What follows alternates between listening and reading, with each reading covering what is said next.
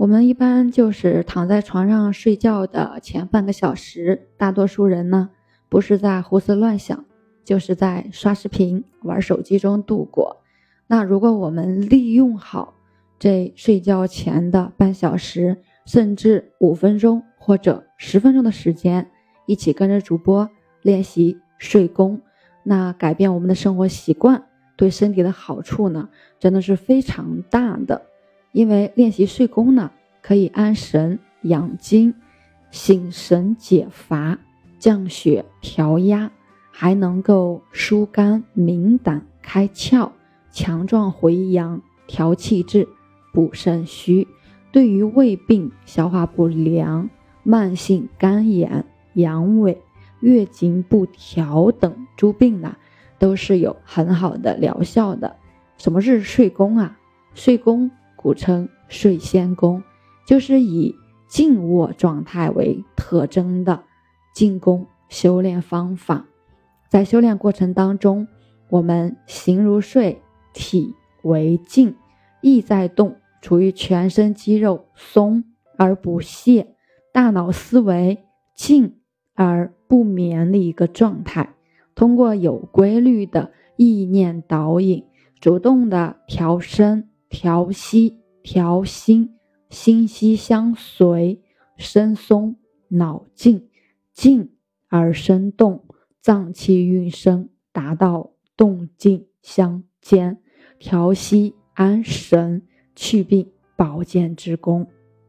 这一节呢，我们来分享降血调压式水功姿势：平直仰卧。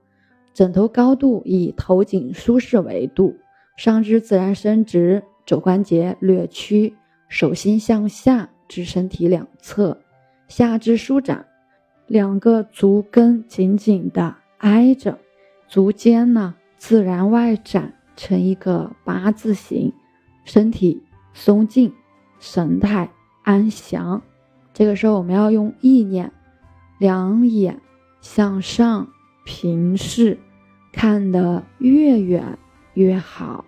片刻后，把远处的神光渐渐收回到两眉之间，顺着鼻尖往下看，一直看到两脚的涌泉穴。